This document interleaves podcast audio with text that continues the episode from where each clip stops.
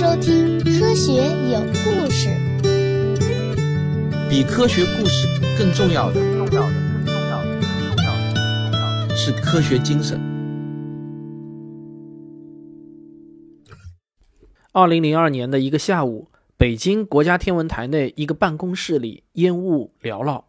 几位重量级的教授正围着会议桌讨论着什么。桌上呢是凌乱的叠放着一堆照片，照片里是当时世界上最大的射电望远镜阿雷西博望远镜的各个角度的样子。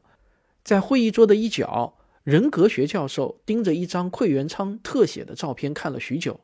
这个馈源舱呢，就是射电望远镜的一种核心设备，一般啊是固定在望远镜的正上方，它是用来收集来自望远镜反射面板聚集的那些宇宙信号。人格学教授。把这张照片递给了对面的 FAST 项目的总工程师南仁东教授，然后说：“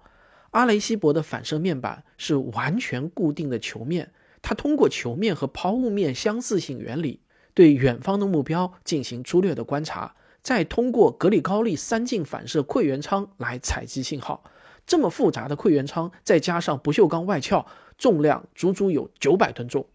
他用手挥了挥烟雾，然后继续说道。如果 FAST 也采用同样的设计方案，这个馈源舱估计要将近万吨了，而且按照传统设计建造，这个重量可能没有办法直接安装在超过五百米跨度的横梁上。南仁东教授呢是沉思了一下，然后吐了一口烟说：“我们可能要打破这个传统，用一种从来没有过的全新的望远镜设计概念来建造 FAST。”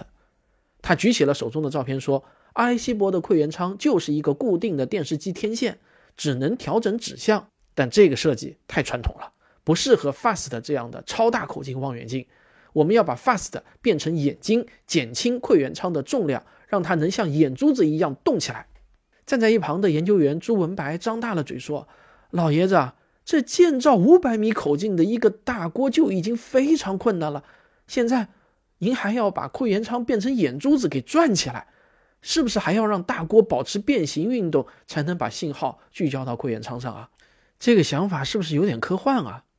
南仁东教授呢是掐灭了手里的烟头，喝了口水说啊，我们不光要让 FAST 变形，而且精度还要控制在毫米级，也就是变形的误差不能超过指甲盖的厚度。这个设想完全超出了当时所有人的认知，大家都觉得这个设计听上去啊太不可思议了，简直就像是天方夜谭。能够按照这样的设计要求建造出来的可能性极低，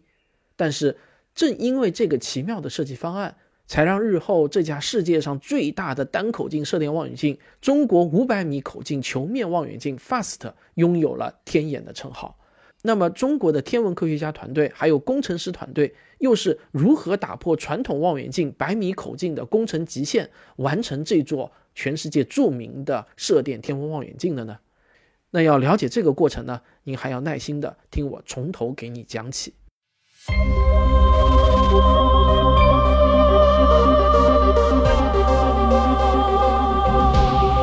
从阿雷西博到中国天眼，从西方到东方，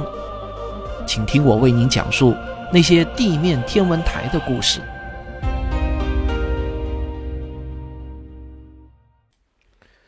现在我们要把时间拨回一九九三年，当时包括中国在内的十国射电天文学家在国际无线电联京都大会上联合发起了新一代射电大望远镜的倡议，希望在地球电磁波环境被破坏之前，在世界范围内建造新一代大射电望远镜。大会上呢形成了两种观点，一种是建设一堆小口径的阵列望远镜。另一种呢，是中国建议的，要建造一个大型的单口径望远镜。不过，其他国家都认为啊，单口径大射电望远镜风险较大，而且可供建设的区域十分有限，并没有采纳这种方案。不过，南仁东等天文学家并不这么看。中国幅员辽阔，地形地貌众多，从高原到盆地，从沙漠到丘陵，符合大型射电望远镜建设的区域比较多。将来我们完全有可能建设多个大口径望远镜，然后再用它们组成更强大的射电望远镜阵列。当然啊，这在当时呢还只能算是一个宏伟的设想，因为在一九九三年，我国最大的射电望远镜还是在乌鲁木齐刚刚竣工的二十五米口径望远镜。这个口径连阿雷西博望远镜的十分之一都还不到。两年后，国家天文台联合国内二十多家大学和研究机构，成立了中国推进委员会，制定中国阵列望远镜先导方案。不过呢，饭要一口口吃，路要一步步走，宏伟的设想也要先有一个可以实现的小目标才行。于是呢，委员会就提出，先造第一座大型望远镜出来，口径啊就定在五百米。只是这个第一步啊，那就已经大幅超越了当时世界第一的阿雷西博望远镜了。这个小目标已经完全不能用小来形容了，而要用大胆和前卫来形容了。项目的首要问题呢，是要选定建设台址。大型天文望远镜的建设不是随便找一个地方就可以搭起来的。首先呢，需要地处偏远、人烟稀少才行，这样呢才可以避开人类的无线电的干扰。其次呢，要依地而建，最好呢是四面高地的洼地。这样就可以最大程度的降低工程难度，还能有效的屏蔽外界电磁干扰。另外，最佳的建设地形应该是不易于积水的地貌区域。经过1994年和2002年两轮勘测选址的科研任务，中国国家天文台在2006年正式选定贵州省南塘州平塘县克度镇的大窝凼作为天眼的台址。在选址的同时呢，项目组又遇到了新的问题，就是反射面怎么运动才能最大限度地降低馈源舱的重量？世界上还没有一个望远镜这么设计过。像阿雷西博这样的大型射电望远镜的反射面的大锅啊，一般采用的呢都是固定方式，没有办法调整角度的。但是呢，星空却是永远都在运动的，因为地球在自转嘛。阿雷西博为了能够观测星空中的不同目标，采用了球面形状的大锅。这样呢，可以非常完美的利用球面上各个角度都具有一样的光学反射这一性质，再加上球面和抛物面的形状近似，这样一来呢，就能小范围的观测不同方向的天体了。不过啊，这个看似完美的方案呢，却也隐藏着不完美。抛物面可以把微波聚焦到一个焦点上，这样呢就可以获得清晰的成像。但是球面的微波汇聚啊，它不是一个点，而是一条线，就是一根柱子啊，无法得到清晰的图像信号。为了解决这个问题呢，阿雷西博的馈源舱内就采用了格力高力式光路反射，利用二次抛物面反射镜和三次抛物面反射镜，让信号微波能够汇聚集中，从而获得清晰的图像信号。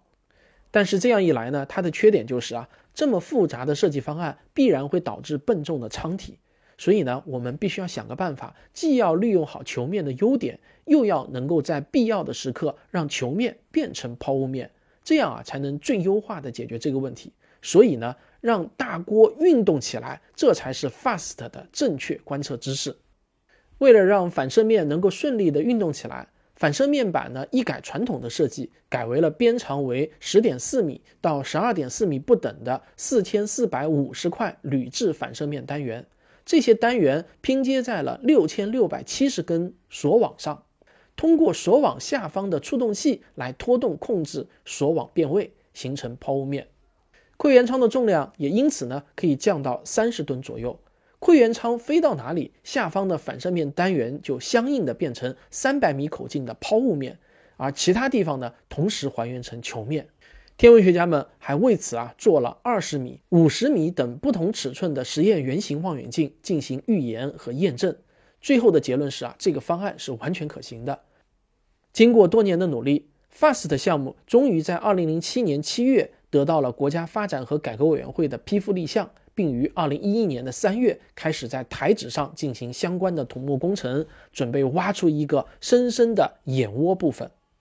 项目的各个环节似乎都在有序的进展着，一切都向着大家心中的方向发展着，所有人都干劲十足。不过呢，就在这时啊。几乎让整个项目功亏一篑的事情却发生了。南仁东教授带领的研究团队在天眼的主动反射面设计方案上遇到了前所未有的难题。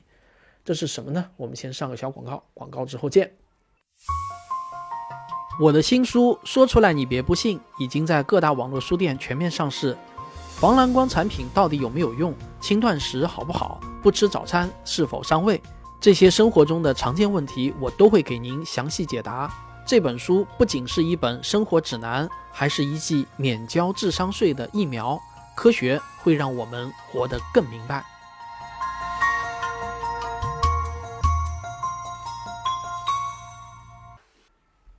原来啊，这个难题就出在了主动反射面的钢索网部分。根据馈元昌在索网上照射位置的不同，索网被拉扯最厉害的部分需要被拉伸四十七厘米的距离。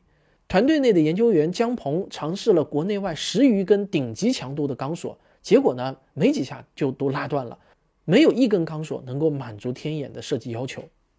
这个突如其来的情况呢，也是让项目组措手不及。圆形望远镜的抛物面口径没有达到三百米口径，钢索被拉伸的距离也没那么长，应力也就没有那么大，结果就导致啊这个问题被忽视了。当时呢，台址上的挖掘工作已经在如火如荼的进行了，如果不能及时的找出解决方案，整个项目就要面临终止的下场了。不过当务之急还是需要搞清楚 FAST 到底需要怎样的钢索应力要求和疲劳度的性能指标。带着这个问题呢，姜鹏首先对天眼未来三十年的运动轨迹进行了模拟分析。一个月的轨迹啊，基本上还能看出是线条，等到一年之后呢，就已经是一个黑团了。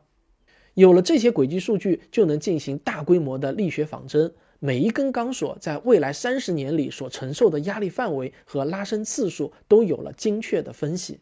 不过分析的结果啊，反而让姜鹏更加的愁眉不展了。大约有百分之三十左右的钢索会受到超过三百兆帕的压力，这相当于啊是在你的指甲盖区域压上两辆小轿车的重量，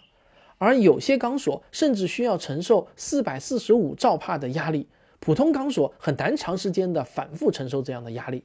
这些钢索呢就如同天眼的眼部肌肉，为了使这些肌肉能够在三十年甚至五十年内都能保持正常工作。天眼团队给每一条肌肉都设置了一个超高的安全标准，也就是要能够承受五百兆帕的压力和两百万次的拉伸。这个疲劳强度啊，可是传统钢索标准的两倍还要多。也就是说，世界上根本就没有现成的钢索能够使用。这个情况呢，就促使国家天文台联合多家企业和高校进行研制，同时进行了有史以来最大规模且最系统的一次钢索疲劳度实验。从锚固损伤破坏到单丝磨损破坏，所有可能的破坏实验啊，全部都做了一遍。